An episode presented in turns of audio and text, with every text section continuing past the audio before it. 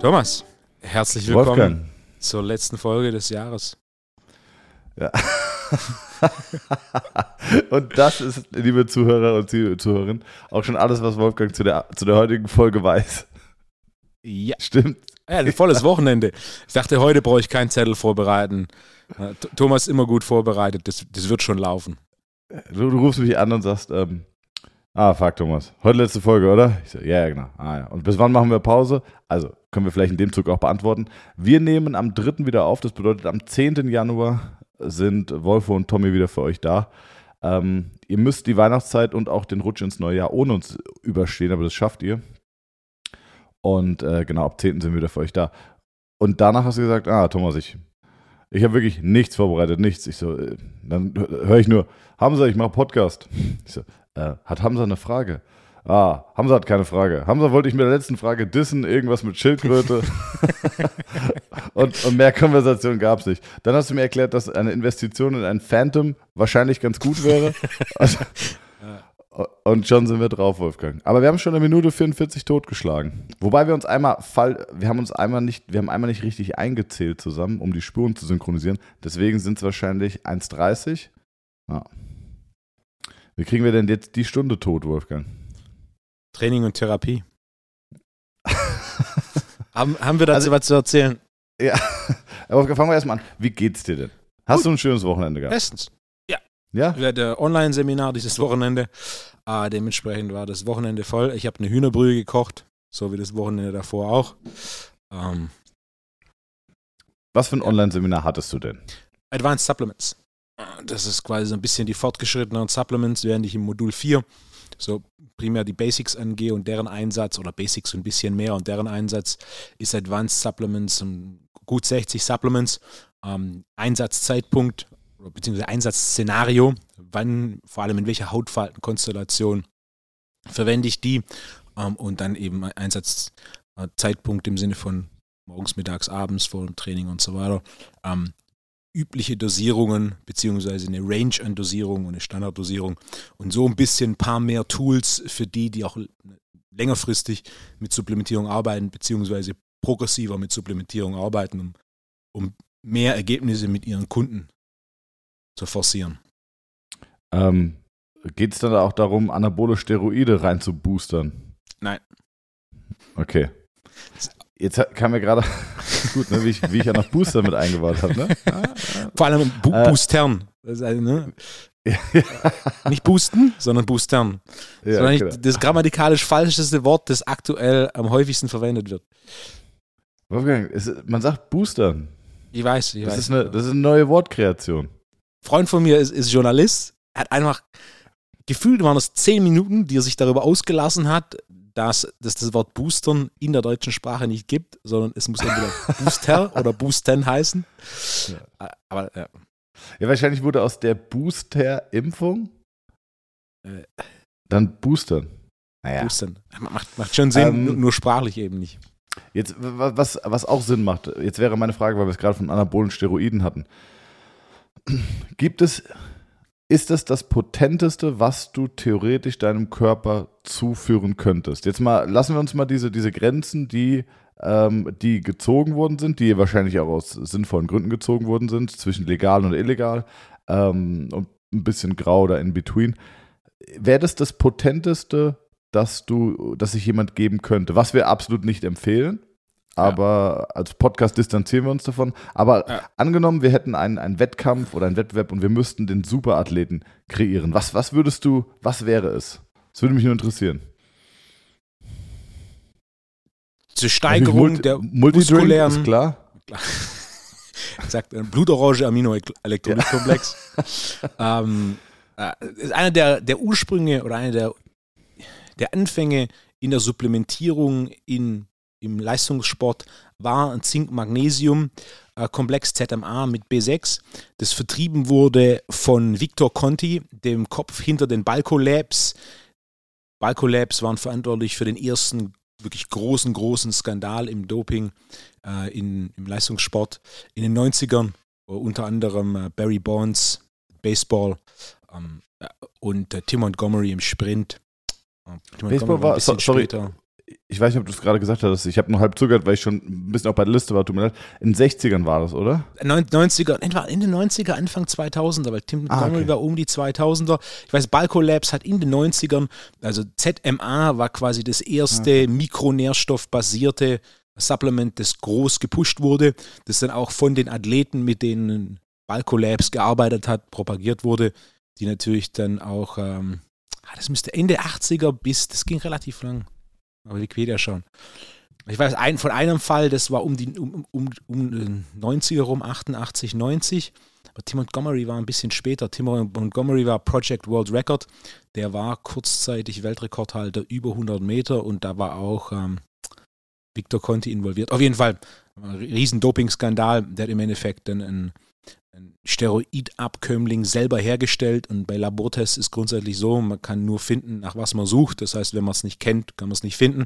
Und was er da einfach gemacht hat, ist da zwei verschiedene Komponenten selbst hergestellt, die nicht bekannt waren und somit für die man auch nicht testen konnte und die dann sehr, sehr verbreitet waren im Leistungssport. Um, und hat da einige bekannte Athleten gehabt. Barry Bonds war ein Riesenstar im Baseball. Und die haben dann quasi sein ZMA Zink Magnesium B6 propagiert, ähm, was einer der, der ersten großen Schritte war, wo dann quasi im Leistungssport rüber in den Breitensport das Thema Supplementierung kam. Ah, okay. Und wenn Und, du jetzt, wenn du jetzt quasi was, was ja. schreiben müsstest, also oder welche, die Frage einfach nicht genau sagen, wie du es nehmen würdest, aber was wären die Stoffe? Die potent die potenteste Substanz, die wir kennen zur Steigerung der muskulären ähm, Regeneration, sind definitiv Steroide oder anabole androgene Steroide. Zur Steigerung der Leistungsfähigkeit an einem Wettkampf wahrscheinlich Stimulantien.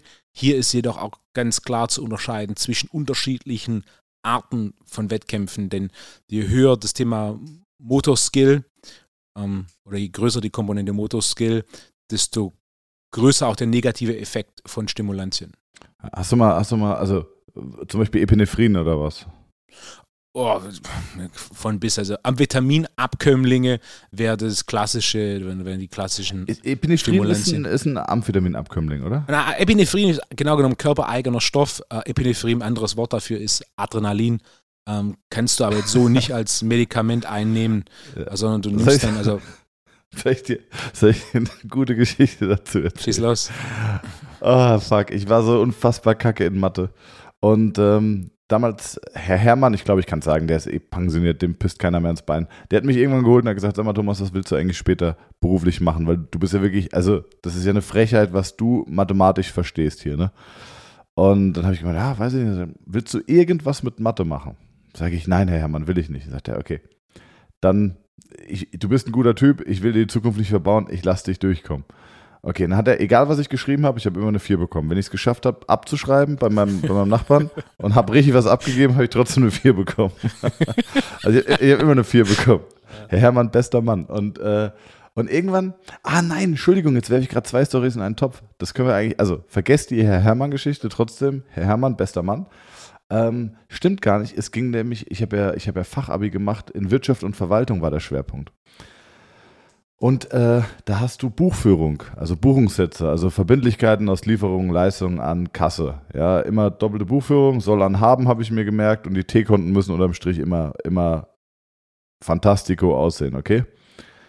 Und ich hatte 0,0 Ahnung. Null. Also ich habe wirklich zwei Jahre kein, kein einziges Mal zugehört. Ich war wahrscheinlich nur 50 Prozent da. Ähm, und da hatten wir nämlich, dann hatten wir einen kleinen Lernkreis und da war ich eingeladen aus der Klasse und da hatte ich eine sehr, sehr liebe Klassenkameradin und die hatte ein persönliches Anliegen, mich da durchzuboxen. Und die hat gesagt, Thomas, ey, wir, ich setze mich mit dir hin und ich bring dir das, äh, ich bring dir das bei. In einem Tag mache ich einen Hardcore-Crashkurs mit dir. Und dann bin ich hin, da hat mir ein anderer Kumpel, hat gesagt, hier, das ist Epinephrin. das, das, das solltest du nehmen. Das nehmen alle Jura- und Medizinstudenten zum Lernen. Und ich, ich bin, ich bin ultra der Schisser, was so Substanzen angeht, wirklich. Also ich, äh, ich, ich, ich habe noch nie chemische Drogen oder so ausprobiert, um Gottes Willen, wirklich. Und dachte so, naja, okay, also Ja, aber wenn es ja ein Medikament ist und wenn das auch alle nehmen und es ist ja wirklich nur zum Lernen da, ich will da ja nicht irgendwie Party drauf machen, wird das schon in Ordnung sein. Habe ich das genommen? Ey, Wolfgang, ich saß da, ich war, ich habe ich hab wirklich, also ich glaube, dass ich viel gelernt habe, vielleicht war es auch der Placebo-Effekt. Ähm, aber ich habe ich hab verhältnismäßig viel aufgenommen. Ich hatte die ganze Zeit einen ekelhaften Kaltschweiß und Zittern. Also es ist richtig ekelhaft, es macht überhaupt keinen Spaß. Aber ich, ich habe viel gelernt und habe, glaube ich, am Ende sogar eine 2 äh, Minus geschrieben oder eine 2 und war enttäuscht, weil ich dachte, ich hätte eigentlich alles gewusst. Ich habe wirklich äh, in, an einem Tag, ich weiß nicht jetzt, ob das für meine Lernqualität oder, den, äh, oder gegen den Anspruch der Prüfung spricht, aber das war, war nicht schlecht. Ja. Welches Natürlich, Fach war das? Äh, äh, Buchhaltung. Ah. Genau. Ah, natürlich sprechen wir uns im Podcast gegen Anabole, Steroide und Epinephrin ja, klar, klar. und alles Mögliche aus. Bitte, bitte nicht benutzen. Rein ja, ähm, Genau, das dazu. Ja. Hast du mal irgendwie versucht, irgendwas zu nehmen zum Lernen? Ah, das, mein Hirn funktioniert recht gut. Also es gibt ja eine ganze Reihe von Substanzen im legalen Bereich, die geistige Leistungsfähigkeit deutlich steigern. Ähm, sogenannte Notropika. Nicht alle Notropika sind legal aus gutem Grund. Ähm, manche Notropika sind auch legal und werden dann verboten aus gutem Grund. Ein einfaches Beispiel, das, das der eine oder andere kennt, der schon um die zehn Jahre trainiert. Da gab es eine Zeit lang so einen Pre-Workout-Booster genannt Jack no 3D. Explode. Ah, Jack 3D. es gab auch noch Rottweiler, die waren alle geisteskrank. Kennt, hatte, ich, hatte ich im Podcast und dann, also erst du, dann ich, aber hatte ich meine, hatte ich meine, äh, hatte ich meine Booster-Geschichte erzählt? Ich kann mich nicht erinnern. Okay, mach du erstmal, dann erzähl ich. Jack 3D, richtig, ganz genau. Jack 3D und da war im Endeffekt ein Amphetaminabkömmling drin, der dann relativ schnell verboten war, ähm, weil es dann eben einige Fälle gab, inklusive Herzinfarkt und so weiter, wo man dann halt, da steht dann wahrscheinlich irgendwie drauf, irgendwie einen halben Löffel am Tag oder einen Löffel am Tag und dann gibt es halt solche, die dann halt von drei, vier Löffel am Tag leben und nachts nicht pennen und zocken und. Es gab aber auch viele, es gab aber auch viele Leute, die mit extrem gutem Muskelaufbau gefunden wurden. Es ist ein Trainingsbooster, es hilft für den Moment vielleicht. Also, ich bin, bin, kein Fan. Das Ding ist, die, die große Hürde bei diesen ganzen Stimulantien ist, du, zum einen, du musst das Ganze in Balance bringen. Ne? Ein Stimulanz macht nichts anderes, als dafür zu sorgen, dass du deinen Akku schneller leeren kannst. Wenn du den Akku schneller und damit auch mehr leerst, musst du ihn auch weiter auffüllen. Dementsprechend bin ich grundsätzlich kein Fan von Pre-Workout-Boostern, wenn du sie brauchst. Also, wenn du müde bist. Dann ist der negative Effekt noch größer. Wenn, wenn Akku fast leer ist und ihn dann komplett leer machst, das ist nicht gut für einen Akku.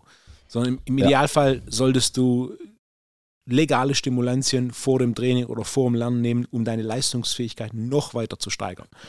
Denn je größer der Output, desto größer muss auch danach der Input sein und das ist gerade bei Stimulantien jeglicher Art eine große Hürde. Jeder, der mal einen Pre-Workout-Booster genommen hat, weiß noch beim ersten Mal, boah, super funktioniert, ein paar Mal vor dem Training genommen und irgendwann bist du müde abends kannst du nicht einpennen, morgens kommst du nicht in die Gänge ja. und Training ohne Pre-Workout-Booster funktioniert gar nicht mehr. Word, 100 Prozent. Ich muss mich zu 100 Prozent anschließen. Äh, früher hat man gedacht, okay, ich, ich habe auch mal eine Zeit lang auf dem Booster trainiert. Ähm, dann hast du ihn auch genommen, wo du ihn überhaupt nicht gebraucht hast. Und wie du sagst, du nimmst ihn um 16 Uhr und kannst um 23 Uhr nicht pennen. Das ist wirklich absurd. Und äh, ich hatte andere Geschichte von mir. Heute, vor Jahresende erzähle ich nochmal richtig schön. Vor allem liebe Grüße auch an die Schwiegereltern in Spee, die hören den Podcast auch immer. Die, haben jetzt, die freuen sich bestimmt tierisch über, über die ganzen Geschichten. Ähm, ich hatte einen Kumpel in München, habe den besucht, Nick. Äh, viele liebe Grüße. Und da waren wir, der hatte in den USA, der in Georgia war der auf der Highschool und dann kam er zurück und die war natürlich viel weiter, was Supplementierung und so angeht. Da war ich vielleicht 19, also das ist schon richtig lange her, 19, 20, vielleicht 21, ich weiß es nicht. Kann sein, dass ein bisschen länger, also nicht viel älter. Wir waren da und dann hatte er, das weiß ich noch, er hatte so eine Gatorade-Flasche, die war leer und hat mir die gegeben und hat gesagt, ja, wir waren auf dem Weg zum Trainieren, ähm, irgendwo ins Fitness First in München und dann hat er gesagt, ja, komm hier, wir nehmen uns noch einen Booster mit. Und ich so, okay, schön einen rein boostern, ne? Und äh, dann hat er mir Jack 3D gegeben, das weiß ich noch. Und dann hat er, glaube ich, ich glaube, er hat zwei Scoops reingemacht. Und was, was hast du gesagt, ein halber Scoop oder so ist der? Ich weiß nicht, aber da, da steht irgendwas okay. drauf, was eine relativ kleine Dosierung sein wird. Also, so, ne, okay. Nicht mehr konsumieren. Ähm, und, dann, ja.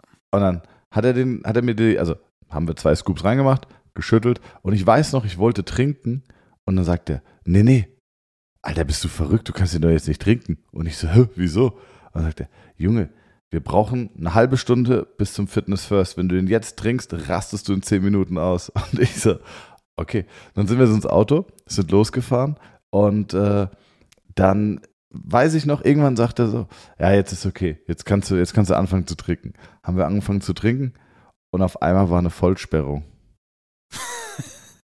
ich schwör's dir.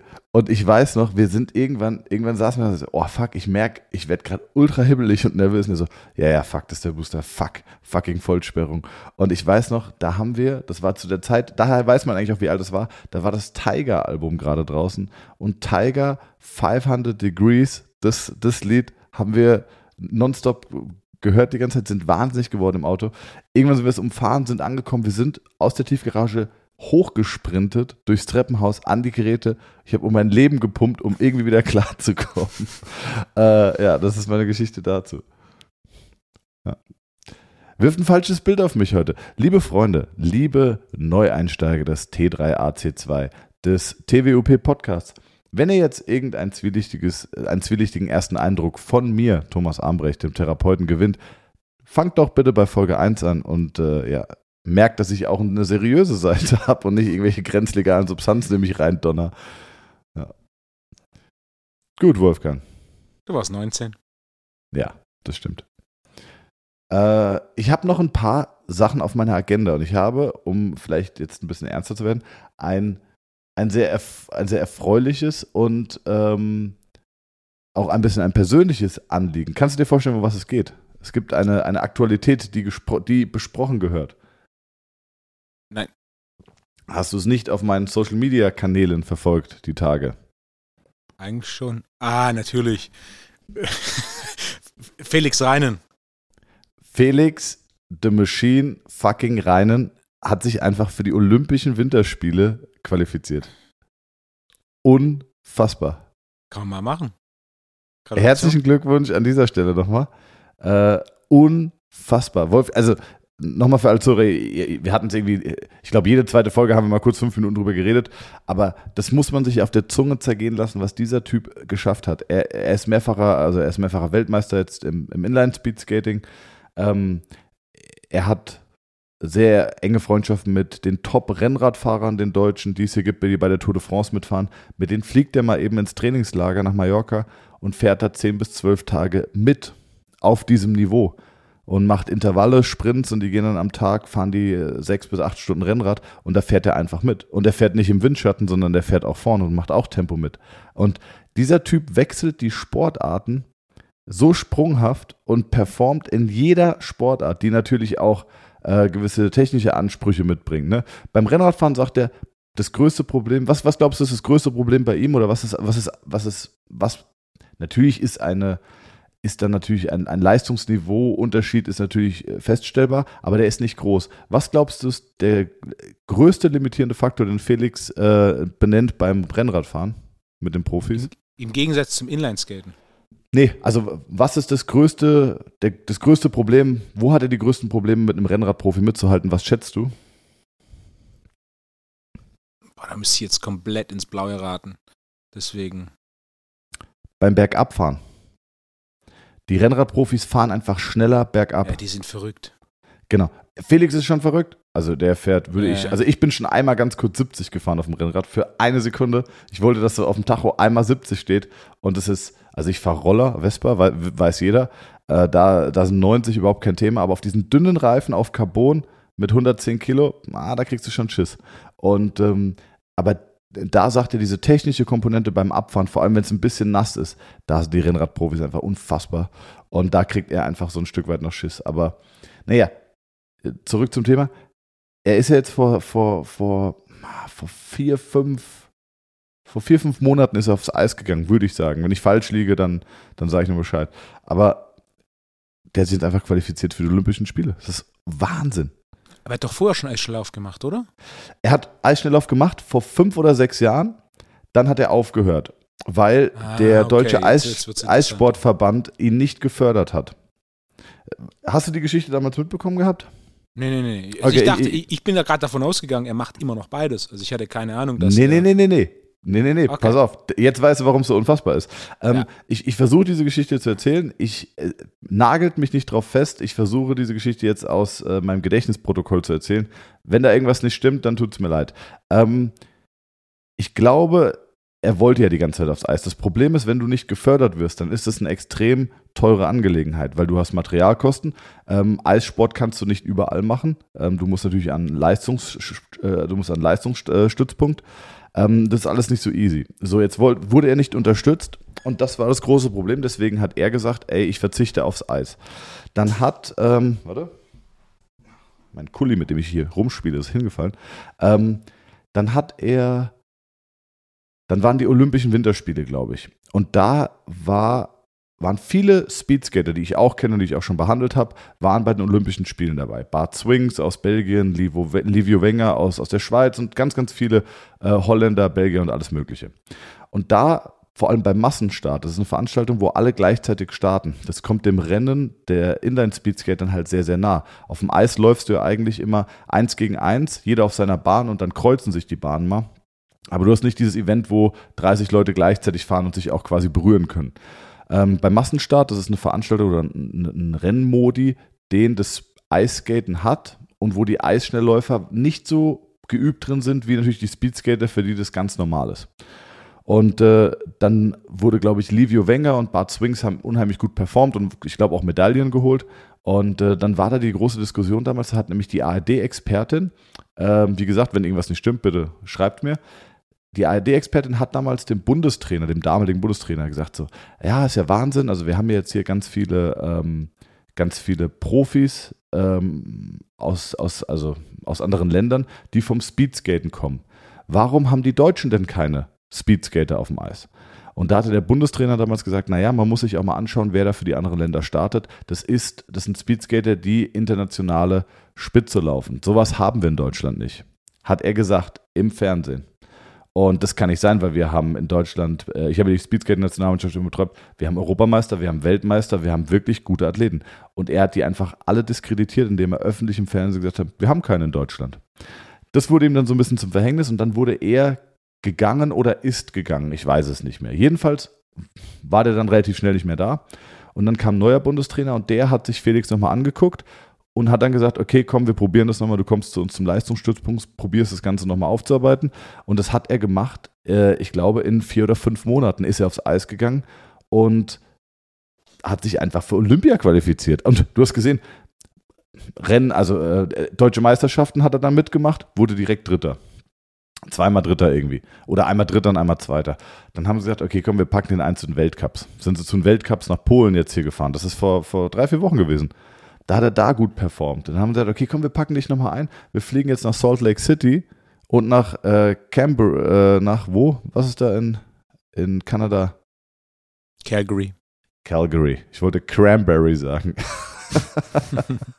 also dann sind, die, dann sind, die, mit ihm nach Salt Lake City und nach Cranberry und dann haben sie, äh, und da hat er da auch einfach performt und hat jetzt einfach im, im, äh, im Massenstart einfach den dritten Platz gemacht.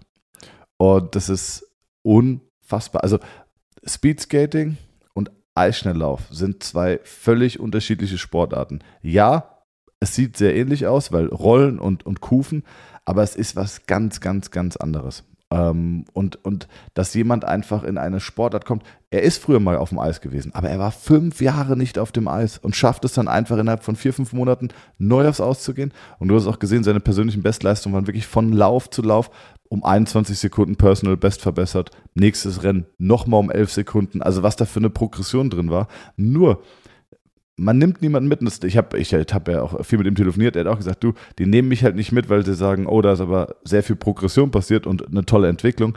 Du musst halt gewisse Zeiten und Normen laufen. Ähm, und er hat da wirklich sehr viel für Aufsehen und Furore gesorgt. Ähm, und ja, also unfucking fassbar. Mit ihm telefoniert und er konnte es einfach nicht glauben. Äh, dann habe ich auch äh, mit, mit hier, mit unserem Kollegen Chris Weber, liebe Grüße, mit dem habe ich geschrieben. Die haben jetzt alle gesagt, Thomas, kommst du jetzt endlich mit? Also wie viele Leute aus deinem Umkreis müssen sich noch qualifizieren, dass du mitkommst? Äh, und dann habe ich aber gesagt, wir machen auf jeden Fall mal einen äh, Post-Olympia-Winterspiele-Podcast. Chris, Felix, du und ich. Und aus organisatorischen Gründen würde ich sagen, du kommst hierher und äh, dann dann gehen wir essen. Dann setzen wir uns zu viert hin. Ich habe vier Mikros und dann können wir vielleicht zwei Folgen aufnehmen. Einmal mit Chris, also mit Chris, Felix, dir und mir.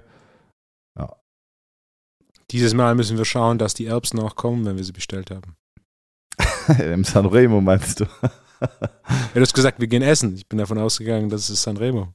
Wolfgang, aber selbstverständlich. Da rede da red ich gar nicht drüber. Und ich sag mal so, sei froh, wenn dein Hauptgericht stimmt, was auf den Tisch kommt. Einmal weiß Ja, ich noch, im Sommer, im Sommer war die Hölle los. Kriege ich, krieg ich paniertes Schnitzel, also Wiener Schnitzel, sage ich, sag ich, ey, ich hatte, ich hatte gegrilltes Hühnchen bestellt. Sagt er, ah, musst du jetzt essen. Oder du musst warten drei Stunden. Ich sagte, ah, okay, esse ich das. Unkompliziert. Ja. Nee, das ist eine krasse Geschichte. Ich hatte keine Ahnung. Ich, ich dachte, er macht das beides gleichzeitig. Im Sommer Inline-Skates, im Winter als Schnelllauf. Es ist, es ist, äh, die Unterschiede sind, sind, müssen unfassbar sein. Also am Anfang habe ich ja auch gedacht, so, naja, komm, das eine ist Eis, das eine, das eine ist kalt, das andere nicht, habe ich gedacht. Ähm, nur, beim Speedskaten hast du Rollen. Und allein schon, wenn du dir überlegst, eine Rolle von der Konvexität und der Auflagefläche auf der, mit dem Boden, das ist sehr, sehr groß. Das heißt, da wird auch mal ein Fehler verziehen. Ne? Wenn du wegrutschst, dann, dann rutschst du halt so ein bisschen mit der Rolle über den Asphalt. Irgendwann greift sie wieder und dann ist es okay. Ähm, beim Eisschnelllauf ist es so, du hast eine Kante, also eine, eine Kufe, und die stellst du ins Eis. Und da rutscht nichts mehr. Die muss aber auch entsprechend technisch anspruchsvoll ordentlich aufs Eis gestellt werden, sonst hast du halt keinen keinen Druck, sonst kannst du dich nicht abdrücken. Ähm, und auch von der muskulären Belastung, wo man denkt, naja, okay, wenn man jetzt die Technikkomponente wegnimmt, dann müsste es ja muskulär sehr ähnlich sein. Natürlich ist es das auch, aber beim Eisschnelllauf, dadurch, dass du halt einen, einen sehr extremen Druck auf dem Eis hast, arbeitest du halt mit viel mehr Kraftentwicklung und beim Speedskaten mit mehr über ähm, Ausdauer. Also du hast eine viel höhere Frequenz der Schritte beim Speedskaten als beim, beim Eis. Ja, ich sehe dich so ein bisschen. Wa- wa- Was denkst du? Ja, ja, das das Ding ist, es ist weit auseinander, ja, aber was ist näher dran? Also klar, es ist ein Unterschied Ich- zwischen, zwischen Kufen und Rollen. Ähm, Ich bin mal gespannt. Wir, wir, wir, können ja mal, wir können ja mit ihm dann mal drauf eingehen. Ähm, ich glaube, dass der Unterschied, ich glaube, dass der Unterschied wirklich groß ist. Ich glaube, dass man das vielleicht so ein bisschen, ähm, vielleicht verhinkt der Vergleich auch, äh, wenn du es so ein bisschen mit äh, Streetball und Basketball oder mit Rennrad und vielleicht Cross, äh, Cross-Fahrrad vergleichen willst. Also die Belastung ist ähnlich, aber es ist irgendwie doch was anderes. genau, so würde ich so würde ich sehen. Die Ähnlichkeit ist groß, am Ende vom Tag ist es trotzdem was anderes. Es ist, und, und, und dass du einfach bei etwas anderem so schnell so gut wirst, dass du nach fünf Jahren Abstinenz, ja, ähm, dass du einfach, dass es reicht, dass du zu Olympia kommst, ist halt Wahnsinn. Also, sorry jetzt für diesen äh, Felix Reinen-Spam, Ja. aber schaut ihn euch an bei Olympia. Äh, das ist schon Wahnsinn. Wann, wann beginnen die Olympischen Spiele? Februar. Das ist in, das sind zwei Monaten. Ja, ja, ja. Ah, das Was? ging jetzt zu schnell, weil Tokio zu spät war. Das wird auch noch ein riesen Kuddelmuddel jetzt hier mit, äh, mit der We- Weltmeisterschaft. Wo ist jetzt Peking? Peking, ja. Weltmeisterschaft? Fußball. Katar. Wann ist das? Ich glaube, diesen Winter. Die spielen über den Winter, nicht über den Sommer. Ah. Und das jetzt diesen Winter? Ja, also nee, Also nee nicht jetzt, nicht jetzt, sondern der Winter, der ansteht. In zwölf Monaten. Ja. Dieses Jahr. Wenn, wenn wir über die Woche reden, also jetzt ist ja, wir nehmen ja gerade jetzt montags auf. Wenn wir jetzt über nächste Woche reden, sagst du dann die kommende Woche oder nächste Woche? Das ist eigentlich eine Hamza fragt Frage, aber der Typ nimmt seine Kategorie auch wirklich sehr lapidar, muss ich sagen. Er hat gemeint, er zieht sich äh, die Weihnachtspause über zu, zwei Wochen zurück in eine Hütte in Tirol und ähm, brainstormt so ein bisschen Fragen für die nächste Saison. Hast du das, hast du das jetzt ihm zuliebe interpretiert oder hat er das wirklich Nein. Ich wäre auch Ähm, fein damit, wenn er einfach, wenn er uns beiden, fände ich auch nicht schlecht, wenn er uns beiden eine Million Euro Wer wird Millionär-Fragen stellen würde. Fände ich auch gut. Und wir gucken ein Jahr lang, ja so- wer häufiger Millionär werden würde, du oder ich. Das ist reines Raten. Die Fragen sind ja so exotisch. Ja, aber vielleicht hast du oder ich Inselwissen. Ja, das ist ja mehr Glück als tatsächlich. Ja, ja könnte man argumentieren. Wolfgang, übrigens, äh, der Spaß hat angerufen und er wollte wissen, warum du nichts mehr mit ihm zu tun haben willst. Ja, ich habe kurz überlegt, ob ich sagen will, mein Insel, ja, mein Inselwissen ist so groß wie die Insel Europa, aber Ich habe angefangen hier die, äh, die Wolfgang, wie hieß der Urkontinent? Eurasien, Pangea. Pangea. Ähm, erste Million für mich. Katsching. Äh, ich habe angefangen, hier diese, diese 14 Hügel da zu gucken, beim Netflix drin.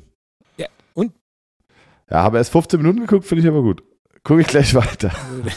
Ich habe seitdem äh, drei weitere Dokus geschaut, die natürlich alle nicht so gut gemacht sind wie Netflix-Doku, ähm, aber ja, sehr Bergsteiger, Gipfelstürmer, Dokus. Äh, eine über den K2 geschaut, die drei Anläufe gemacht haben, um den, das, den, das letzte Stück zu besteigen. Also sie sind hoch auf Camp 4, dann wieder komplett zurück zu Basecamp, dort eine Woche gewartet, nochmal zurück und nochmal hoch. So.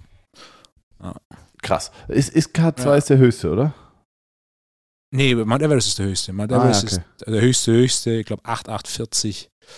Ähm, K2 ist ein Tick, Tick niedriger, aber K2 ist äh, deutlich gefährlicher. K2 hat eine Mortalitätsrate von 27 Prozent, was etwa das Zehnfache ist der des Mount Everest. Ey, Wolfgang, lass doch jetzt mal bitte, wir machen das nächstes Jahr, wir starten das mal. Wir müssen uns nur Wer wird Millionär organisieren. Hamza muss Wer wird Millionär organisieren, damit du die Frage nicht irgendwie vorher einlesen kannst. Und ah, ich vertraue euch beiden nicht so, muss ich sagen. Ähm, da nickst du nur so. Ja, kann ich verstehen. ähm, vielleicht hat irgendein pfiffiger Zuhörer eine Idee, wie wir, wie wir die Millionen Euro fragen. Weißt du, da haben die auch was zum Knobeln, die ganzen Zuhörer, Wolfgang. Es sollte doch eigentlich so eine Wer wird Millionär-App geben. Also als ich Zivildienst gemacht habe und die, zweite Hälfte des Tages habe ich in der Bibliothek der Mund-Kiefer äh, Gesichtschirurgie der Universität Tübingen verbracht, war eine meiner Lieblingsbeschäftigungen in den ersten Monaten online Wer wird Millionär zu spielen. Geil. Und, Und? sowas sollte es doch jetzt als App geben. Bist du Millionär geworden?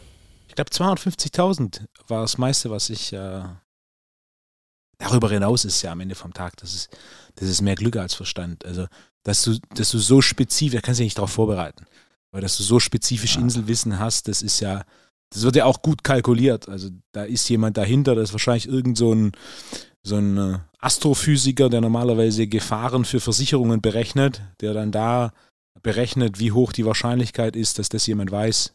Wie oft ist in Deutschland jemand Millionär geworden bei Wer wird Millionär? Zweimal? Ich google es, ich google, nein, nein, nein, nein, nein, nein, nein, Wolfgang. Ich google es und ich würde ha guessen. Hamza, Hamza fragt, Thomas, ja. weißt du, wie viele Leute in Deutschland bei Wer wird Millionär Millionär geworden sind? Also ich kann, also wenn Hamza fragen würde, wie viele Leute davon Millionär geblieben sind, kann ich jetzt sagen, wahrscheinlich keiner. Ja. Nee, aber ich glaube, nein, nein, stopp, ich google, ich google. Ich würde sagen, ich würde sagen, ah, neun oder zwölf. Ich sag neun. Du sagst zwei. Ich sag, gew- ich sag deutlich weniger. Was ist deutlich weniger?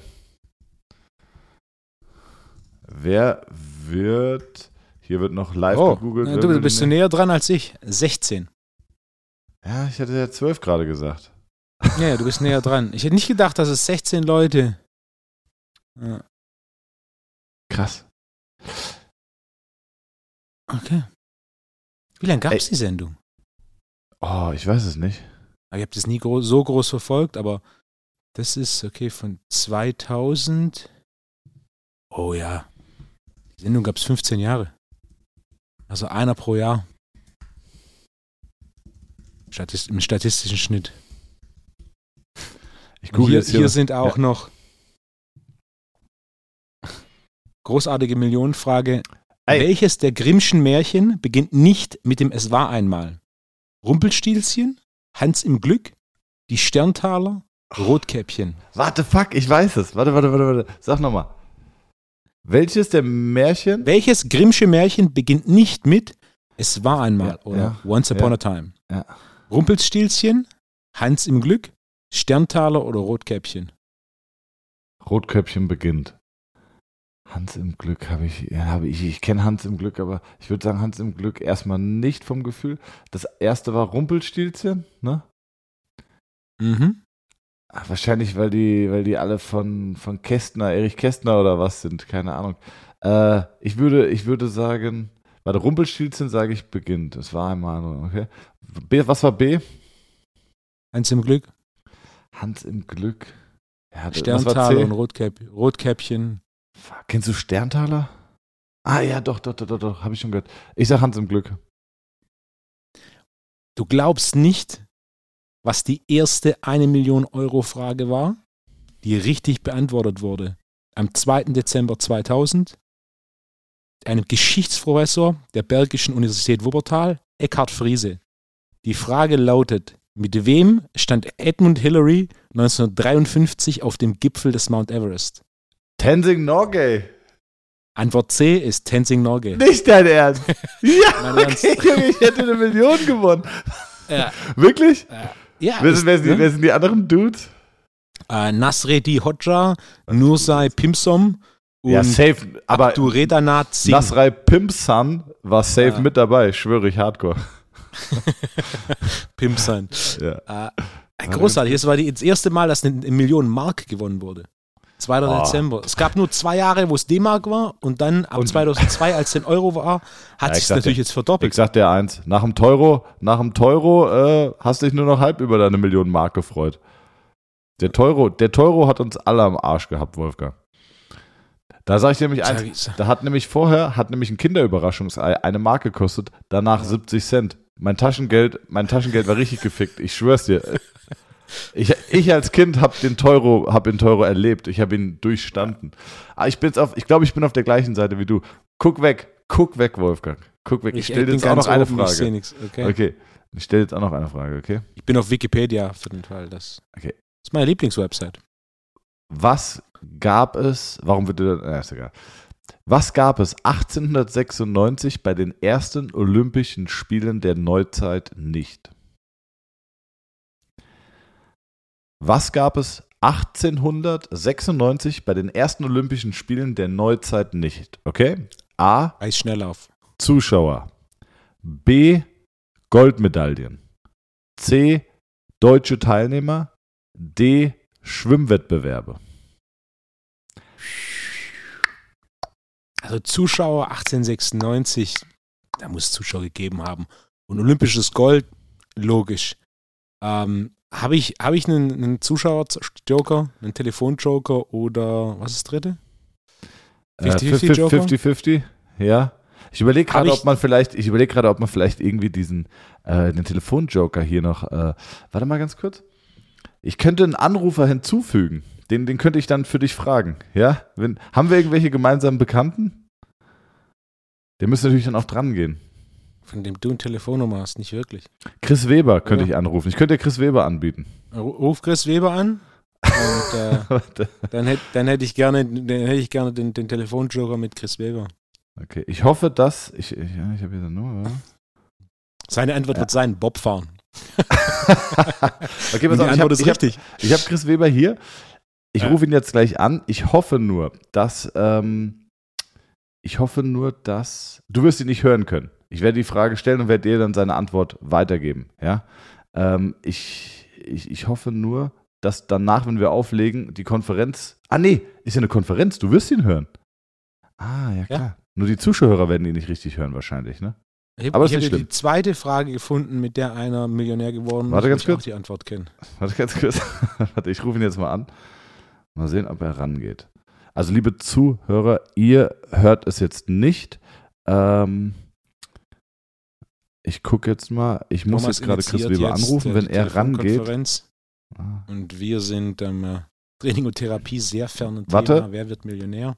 So, Wolfgang, bist du da? Chris, bist du da?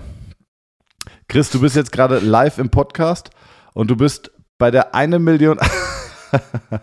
er pisst sich gerade weg. Liebe Zuhörer, ihr könnt ihn nicht hören. Er ist jetzt bei uns in der Konferenz, aber Wolfgang kann ihn hören, ne? Ja, er lacht. Okay. Also, und zwar die eine Million Euro Frage von Wer wird Millionär? Wolfgang, da du der einzige gemeinsame Bekannte bist, von dem ich die Nummer habe, also du musst jetzt deine Million Euro Frage beantworten. Ich stelle sie dir jetzt, okay? Du hast 30 Sekunden Zeit ab jetzt. Was gab es 1896 bei den ersten Olympischen Spielen der Neuzeit nicht? A. Zuschauer, B. Goldmedaillen, C. Deutsche Teilnehmer oder D. Schwimmwettbewerbe? Wolfgang, willst du ihm irgendwas sagen? Auf was tippst du? Also grundsätzlich Zuschauer halte ich damals für, ja, die gab es. Goldmedaille ist ja, äh, Goldmedaille ist eigentlich logisch, gab es ja schon immer bei den Olympischen Spielen. Chris Weber Ähm, stimmt zu, dass es Zuschauer auf jeden Fall gab. Ja, und, und dann wäre die, die Frage, Schwimmwettbewerb wäre das erste, das ist das, ne, das Zuschauer, würde und Deutsche, Goldmedaillen, also- deutsche Teilnehmer, Schwimmwettbewerb. Also meines Wissens nach Deutsche. Ja, das- Aus meiner Sicht wäre auch das Logischste, weil damals, damals war nichts Chris sagt groß kein in.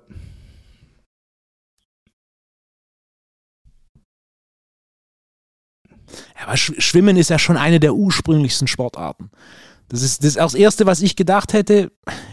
Schwimmen ist eine der ursprünglichsten Sportarten. Chris sagt, er glaubt es nicht. Deut Da müsst, Warte, aber mal, De- da Deutschland doch ein Deutscher dabei gewesen sein, 1896. sagt Chris. Deutschland 1896. Da hatten wir noch einen Kaiser, oder? Also Chris ist sicher, er, meint jemanden zu kennen, der damals dabei gewesen war. okay. Chris, die, die richtige Antwort, die hörst du dann nächste Woche im Podcast. Aber schön, dass, schön, dass du dabei warst. Vielen Dank. Bis dann. Ja. Chris sagt, er freut sich, dass Wolfgang wieder bessere Laune hat. Also, bis dann. Ciao, ciao. Chris, dank dir. So, und er ist raus aus der Leitung. Wolfgang, jetzt brauche ich eine Antwort. Okay. Also, wenn wir 50-50 Joker habe, haben, sage ich Okay, Deutschland und Schwimmen ist übrig. Schwimmen Okay, ist ein, nee, nee, nee. das Ich mache Erste, den was ich... 50-50-Joker. Ich mache den 50-50-Joker. Oh, okay. Okay. Ähm, Deutschland und Schwimmen. Oh nee, warte mal. Ma- Mach Deutschland und Goldmedaille, dann würde ich Deutschland sagen. okay, es bleibt übrig. Deutscher Teilnehmer. Nee, stopp. Nein, nein. Schwimmwettbewerb und Goldmedaille bleibt übrig. Aber ich lieb's, wie du dich reinfuchst. Ich lieb's, Damn. wie du dich reinfuchst.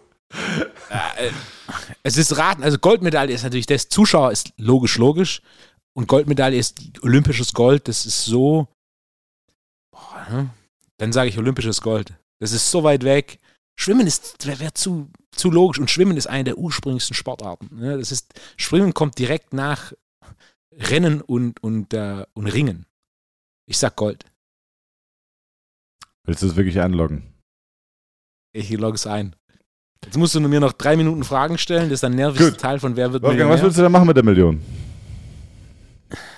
Du hast gesagt, du willst, äh, du hast einen alten T5, der ist rostig und deine Frau ist auch rostig. Du würdest beides gerne erneuern und dann die Toskana.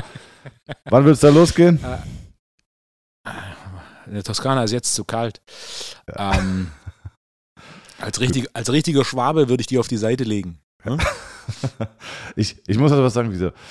Liebe Zuschauer, Sie haben es gehört, ob Wolfgang wirklich die eine Million Euro geknackt hat. Rufen Sie an unter 01379 500 500 123 und nennen Sie den Buchstaben B oder schicken Sie eine SMS mit 5050123 und dem Begriff A, B, C oder D. Wir sehen uns nach einer kurzen Werbepause wieder. So, Wolfgang, richtige Antwort ist B, die Goldmedaille. Goldmedaille gab es nicht.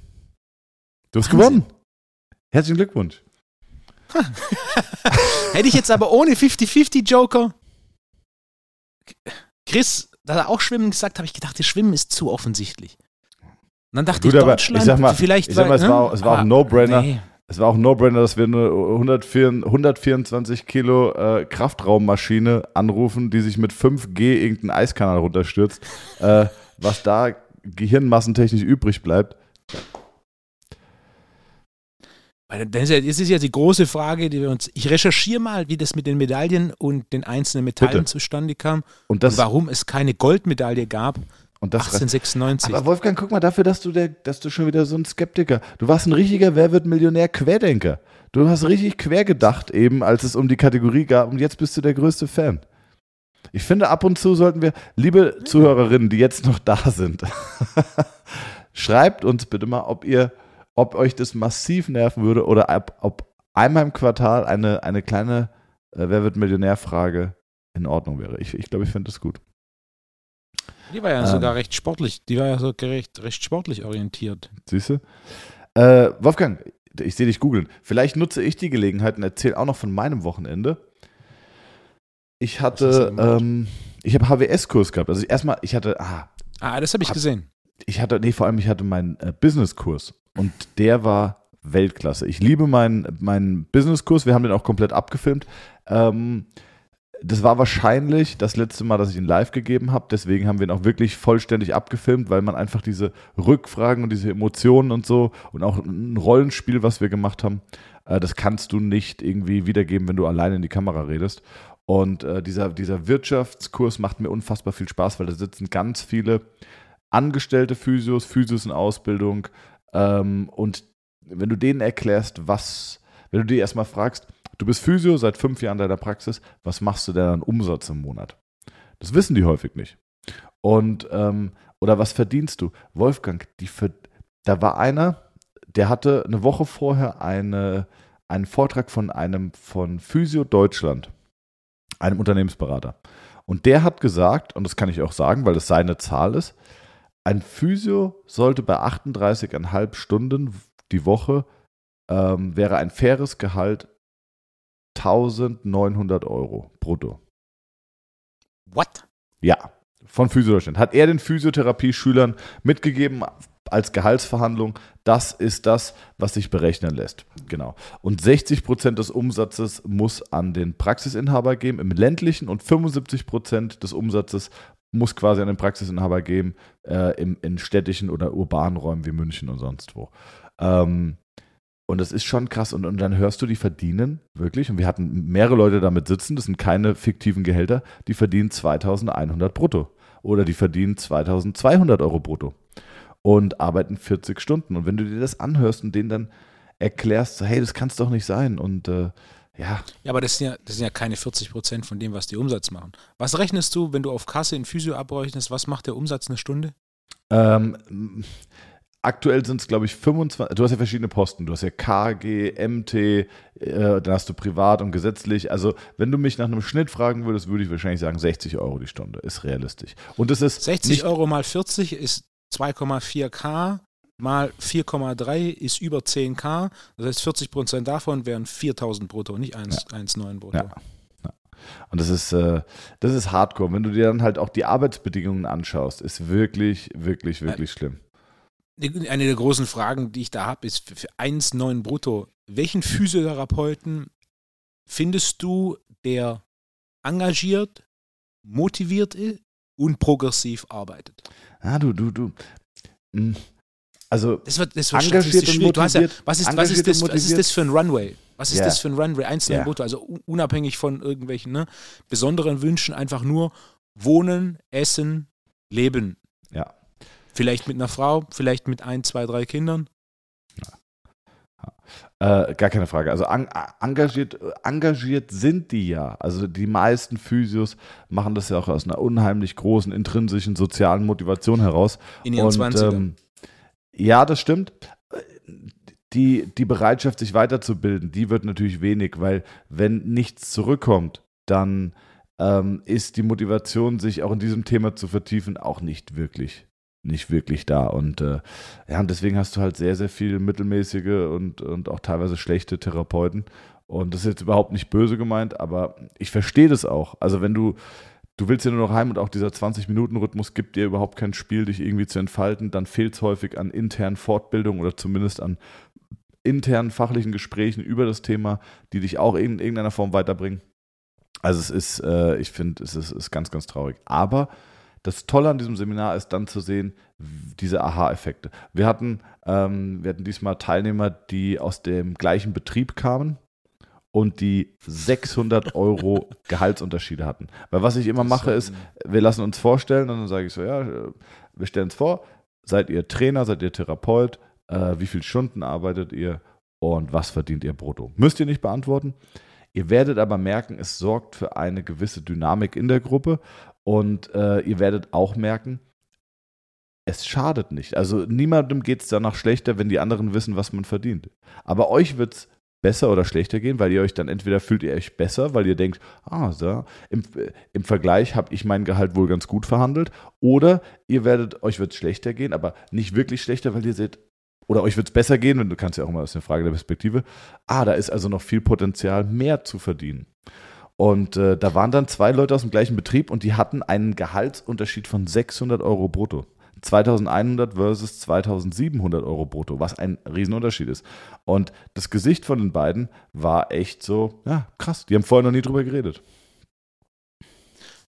Wenn der Physio Deutschland Anwalt oder Unternehmensberater, Unternehmensberater einen Cut von 25 bis 40 Prozent empfiehlt, was ist deine Empfehlung, beziehungsweise was ist aus deiner Sicht ein realistischer Cut von bis? Also du musst jetzt nicht auf eine Zahl festlegen. Boah, ganz schwierig. Kann man nicht pauschal sagen.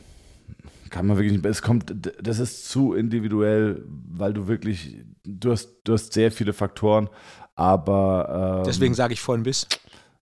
40, 50, 40, 60? Zu individuell, bucht Modul 4, Schaut, schaut, euch, schaut euch online an. Äh, aber das, äh, ja, es ist ein unheimlich spannendes Trainer. Was würdest du denn als Trainer sagen? Trainer ist ja auch viele Geräte, die du anschaffen musst. Ein großer Unterschied zwischen einem Physio und einem Trainer ist grundsätzlich, dass der Physio eine Ausbildung durchläuft, bevor er ein Gehalt bekommt. Das heißt, ich würde den Trainer zu Beginn niedriger ansetzen. Also 25. Und mit der steigenden Ausbildung und mit der steigenden Kompetenz ähm, und Erfahrung, das eine geht mit dem anderen einher, äh, würde, würde ich das deutlich hochfahren auf, äh, je nachdem, wie, wie selbstständig ähm, und produktiv der Trainer ist, auf 50, 60. Ja. Äh, alles über 60 ist nicht wirtschaftlich. Hm? Wenn, du, wenn du gegenrechnest, ja. Also, was man auch sagen muss, der Chef soll ja auch was verdienen. Das ist gar nicht meine, also meine Message ja. ist ja nicht, das soll nur auf Null ausgehen, sondern der Chef muss auch was verdienen, denn er hat es aufgebaut, er hat die Investitionen getätigt, er trägt das unternehmerische Risiko, er hat, bei ihm hört es nicht auf, also der, der Angestellte geht abends nach Hause und äh, dann ist vorbei.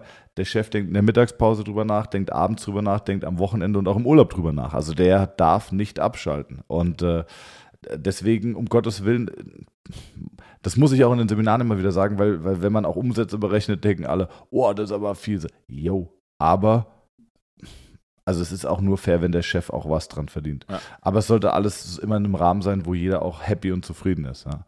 Ähm, aber es ist wirklich schön zu sehen, ey, wie die Leute anfangen. Und das, das meine, meine große Kritik ist, weder, also ich habe Physioausbildung gemacht, ich habe Sportwissenschaften studiert mit Schwerpunkt Sportmedizin, ich habe Soziologie studiert, ich habe Osteopathie studiert. Ich habe noch nie irgendwo, gut, ich, ich habe auch auf, Epinephrin versucht, äh, äh, Buchhaltung zu lernen. Aber ich, äh, nirgendwo hörst du, wie rechne ich ein Rezept ab, wie schreibe ich eine Rechnung, äh, wie funktioniert das Mahnwesen? Also wirklich basic, basic, basic. Was ist ein Geschäftskonto? Was ist eine Umsatzsteuer? Fragen, die du wirklich in, in, in zwei Stunden, wo du wirtschaftliche, also wirklich, wo du wirklich Basiskurs. Also wie wenn du beim, bei der Führerscheinstelle, Auto hat vier Reifen, hat ein Lenkrad, Kupplung, Gas, Bremse, Schaltung. Also das ist ja wirklich, was ist die Umsatzsteuer, wie schreibe ich eine Rechnung und so weiter. Das wird nirgendwo erklärt. Und äh, das war bei mir damals nicht so. Und ich frage auch heute in den Kursen, wird das erklärt? Und manchmal kommt auch mal jemand von extern und, und referiert vielleicht auch über Gehälter und sonst was. Aber das wirklich Basics stattfinden. Das frage ich auch meine Seminarteilnehmer, findet nicht statt. Und es ist eigentlich eine Katastrophe. Und deswegen war Modul 4, es war immer ganz gut gebucht, aber ich dachte mal, ja, da, da ist noch ein bisschen Platz. Und ähm, ich hatte jetzt eine Teilnehmerin, äh, die war bei mir in Behandlung und die hatte ich dann, äh, die hat bei mir die anderen Seminare gemacht, war total begeistert. Und dann habe ich gesagt, hat sie gemeint, ah, ich habe jetzt einen neuen Job. Sage ich, und? Dann sagt sie, ja, ist total cool. Und ich so, hm, was verdienst du? Und ich so, oh, ich habe gehofft, dass du das nicht fragst. Und ich so, naja, so, ja, ich verdiene das und das. Und ich so, hm, könnte mehr sein. Ich so, ja, also es war wirklich, es war wirklich sehr wenig. Und dann habe ich gemeint, du, pass auf, ich erwarte, dass du Modul 4 buchst. Und dann sagt sie, ja, und ich so, nee, nee, ich erwarte, dass du Modul 4 buchst. Ich gebe dir jetzt eine Geld-Zurück-Garantie und solltest du irgendein, wenn du mir danach eine E-Mail schreibst und sagst, du, ich würde gerne einfach Gebrauch machen von der Geld-Zurück-Garantie, ich überweise dir dein Geld sofort zurück aber ich erwarte, dass du in Modul 4 sitzt. Und dann habe ich gesagt, wenn, die ist noch jünger, ich gesagt, wenn ich keine Buchung von dir erhalte, rufe ich deine Eltern an und rede mit denen. ich gesagt, ich rufe sie an, erkläre ihnen die Situation und rede mit ihnen. Ich prügel dich in dieses Seminar. Und die war da und sie war unfassbar happy und sie hat sehr, sehr, sehr viel mitgenommen. Und äh, ich habe danach noch mit ihr geredet, sage ich, ey, du weißt, eine E-Mail, Geld kriegst du sofort zurück. So, nee, nee, vielen Dank. Weil das nimmt sie ihr Leben lang mit. Ich will keine Werbung machen, ich will nur erzählen, wie, wie toll das ist, Menschen auf einer anderen Ebene zu berühren, und das kennst du ja auch von deinen Seminaren, als rein fachlich über Therapie oder über Training, sondern auch einfach mal, ja, was, was das Leben auch direkt tangiert. Weil eine Gehaltserhöhung tangiert das Leben direkt. Wenn du die Halswirbelsäule besser verstehst, ist das cool, aber wie cool ist es, wenn du einfach mehr Wertschätzung und Lohn für deine Arbeit bekommst? Also. Oder dich erfolgreich selbstständig machst. So. Und Halswirbelsäulenkurs habe ich gehalten. Das erste Mal kam sehr gut an, sehr große Nachfrage bei den Therapeuten gewesen, alle happy gewesen. Ich hatte am Anfang gedacht, ich finde es schwierig, wie machst du das, wenn du Zeit konzeptionierst für ein Seminar? Das ist, finde ich, beim Konzeptionieren echt schwierig. Ich bin dahin und habe gesagt, okay, könnte, der Kurs kann entweder geht er viereinhalb Stunden oder vier Tage. Ich kann es nicht einschätzen. Und äh, vor allem bei praktischen Dingen. Und ähm, ich habe, am Ende hätten wir locker, wäre das ein Kurs für zwei bis drei Tage gewesen. Wir haben dann sehr viel übersprungen ähm, und alle waren happy, aber es, man merkt dann erstmal, ey, es ist nicht so simpel oder viele steigen nicht so schnell durch. Und vor allem, wenn es um praktische Dinge geht, ah, da musst du nochmal einen Schritt zurück, musst das nochmal erklären und äh, ja. Wie machst du das? Wie, wie konzeptionierst du Zeit? Der variabelste Faktor sind die Fragen. Und die Fragen sind gut. Ähm, deswegen unterteile ich in zwei Punkte. Punkt Nummer eins ist das, was auf jeden Fall drankommt. Das sind grundlegende Dinge zu diesem Thema, die besprochen werden müssen. Und Punkt Nummer zwei sind variable Themen, die ich bespreche, wenn Zeit oder Nachfragen kommen. Wenn keine Zeit oder keine Nachfragen kommen oder keine Zeit mehr da ist und keine Nachfragen kommen, fallen die raus. Ah, sehr gut. Das ist sehr gut. Fixe Dinge und dann gucke ich, dass ich noch so ein bisschen, ne? Und grundsätzlich bei Seminaren ist ja auch immer so, eine, eine Informationsretentionsquote von 100% wäre, wäre schön. In der Realität ist alles über 30% herausragend. Und das einfach nur basierend darauf, wie das menschliche Gehirn funktioniert. Ähm, also ein Klassiker, ein Klassiker ist auch, ich erkläre irgendwas und 10 bis 30 Minuten später stellt jemand eine Frage, die genau, die Antwort darauf ist genau das, was ich erklärt habe. Und das ist jetzt in keinster Weise Vorwurf, denn genauso funktioniert das menschliche Gehirn. Ja. An dem Punkt einer der größten Probleme, die du hast, an dem Punkt, an dem du denkst, hörst du nicht mehr aktiv zu. Uh, auch wenn du zum Beispiel im Seminar entscheidest, was ich eine für die größten Hürden halten, halte, was die Produktivität angeht. Wenn du im Seminar entscheidest, was du als Notiz machst und nicht. Das Seminar ist kein Ort, wo du das entscheidest, sondern mach Notizen von allem, was in irgendeiner Form interessant ist. Von allem. Und dann kannst du immer noch danach dich hinsetzen und dann Notizen sortieren. Du kannst, ja. kannst whatever das Wichtigste rot machen und was weniger wichtig ist grün und was unsere Randanekdoten sind von mir aus gelb. Oder du kannst, ne, du kannst von mir aus auch rauslöschen, was ich jetzt nicht machen würde, aber du könntest. Ähm, du kannst danach in Ruhe das Seminar nacharbeiten, aber nicht während dem Seminar entscheiden. Ne? Ich beobachte auch sehr viel, von was werden Notizen gemacht, wer macht wie viele Notizen. Und die Grundregel ist, je mehr Notizen du machst, desto besser.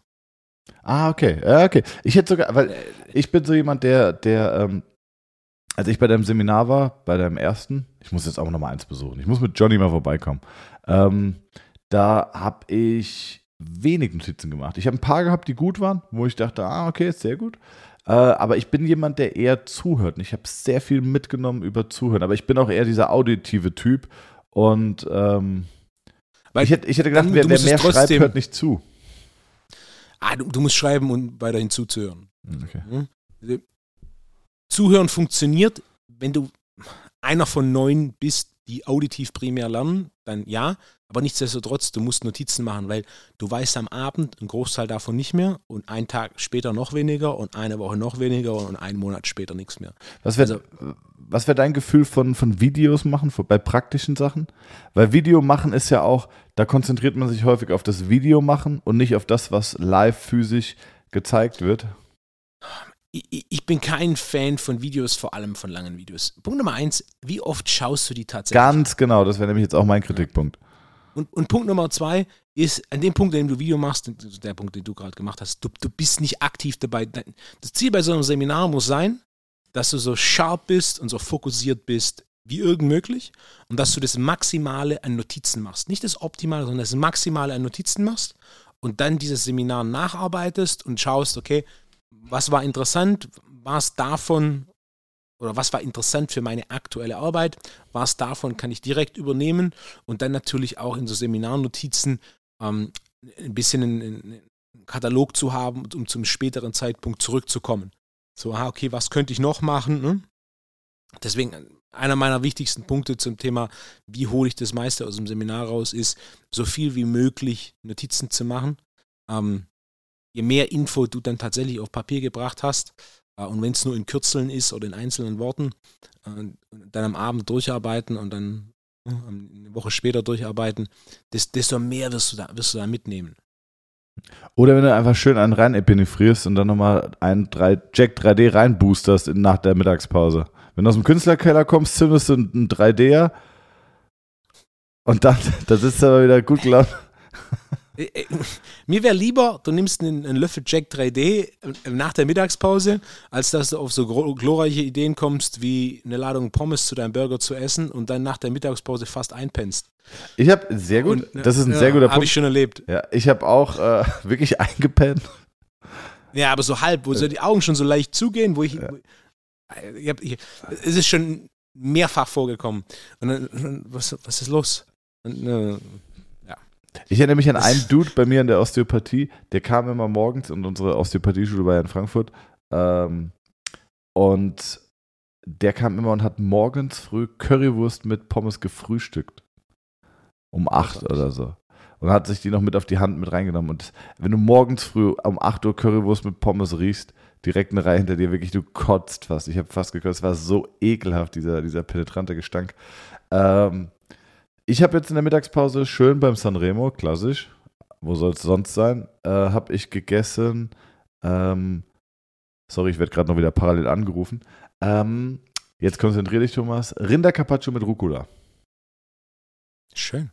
Sehr gut. Weil da penne ich nicht ein danach. Dann schön Espresso und dann geht es aber richtig weiter. ja. Wolfgang, ich habe ich hab Bock auf den, auf den Olympia-Talk mit Chris, mit Hört sich gut an. Mit Chris, mit Felix, du und ich machen wir hier schöne Viererrunde. Ey, vielleicht können wir es ja im Sanremo machen. Wie geil wäre das denn? Wir stellen eine Kamera auf, filmen das Ganze, ein Roundtable wie, ähm, hier, na, sag schon. Mit Roman? Roland, äh, Roman. Roland mit Roman und äh, ja, Roland war Roland war auch anwesend, wenn auch nicht physisch. Ja, mit mit Roman äh, und dann machen wir das im im Sanremo hinten im es gibt noch einen Raucherraum im Sanremo äh, und da da, da da ist nicht der ist nicht viel frequentiert. Stellen die Kamera hin und dann setzen wir uns zu viert dahin und dann essen wir da schön und beim Essen und beim Trinken äh, erzählen wir. Huh? Vielleicht sollten wir essen und nach dem Essen nach dem Essen. Aber dann auf Vino. Dann noch ein Vino. Schauen wir mal, was die Weinkarte des Sanremo hergibt. So machen wir es. Ansonsten trinken wir viel Aperol Spritz. Das hat uns auch geschmeckt. Also, ich gehe jetzt mal in die vertiefte Planung. Plan du mal bitte die FIBO. Äh, schau mal, dass du dir da irgendwie eine kleine Partylücke äh, reinplanst. Und äh, dann würde ich sagen, Wolfgang, das war's. Das war, das war unser gemeinsames Jahr 2021. Ich glaube, wir sind in der Folge 48. Das heißt, äh, wir müssen plus minus genau vor einem Jahr mit dem Therapie- und Training-Talk begonnen haben. Ja. Und ihr. Vielen Dank an alle Zuhörer. Ja, vielen Dank an alle ZuhörerInnen auch. Äh, und ihr habt uns einfach zwei volle Lebenstage geschenkt. 48 Stunden. Ja. Wahnsinn. Fällt dir, hast du irgendein besonderes Erlebnis noch, was du dieses Jahr erlebt hast, hier im Podcast? Irgendwas Schönes, an das du dich erinnerst? Ich muss schon sagen, die Wer, wird Millionär, äh, der Wer wird Millionär-Exkurs äh, hat mich sehr gut unterhalten. Ja. Und wieder was gelernt, dass es keine Goldmedaille war, was eigentlich der logischste von allen war. okay. beim Jahresrückblick, beim, beim Jahresrückblick lässt sich die Wer wird Millionär-Frage nicht los. Ja, ist gut, siehst du? Man muss sich auch vom, vom Glück überzeugen. Man muss sich auch mal zu deinem Glück zwingen, Wolfo. Und dafür hast du mich. Und Wolfgang, ich sage jetzt, nächstes Jahr, 2022, da hast du mich immer noch. Wollen wir dich nochmal. Was war, War mir eine Freude. Mir, mir war es eine große Ehre, äh, an deiner Seite äh, ja, moderieren oder, oder, oder erzählen zu dürfen. Eine sehr, sehr große Ehre. Ich kam als kleiner Schulbub zu dir. Ich habe damals meinen Stock genommen und habe mein, mein, mein Tuch gespannt und habe meine Habseligkeiten in diesen Stock und bin nach Stuttgart gepilgert, um von dir zu lernen. Und du hast mich, du hast mich in deine Arme ja, an deine mit leicht erhöhtem Körperfett äh, an deine Brust gedrückt. Und dafür, dafür möchte ich mich ganz herzlich bedanken, Wolfgang. Äh, ich wünsche dir und deiner Familie nur das Allerbeste. Ich wünsche, wünsche dir ganz, ganz tolle und besinnliche Feiertage. Schalt den Laptop aus, mach ihn erst im neuen Jahr wieder an. Grüße an die Frau, Grüße an den Sohn und äh, ja, bleib gesund, kommt gut ins neue Jahr. Auch an alle lieben Zuhörer. Äh, vielen Dank für die Treue und äh, das war's von meiner Seite. Das letzte Wort hast du, Wolfgang, und äh, ich freue mich auf nächstes Jahr. Dito. Dann tschüss.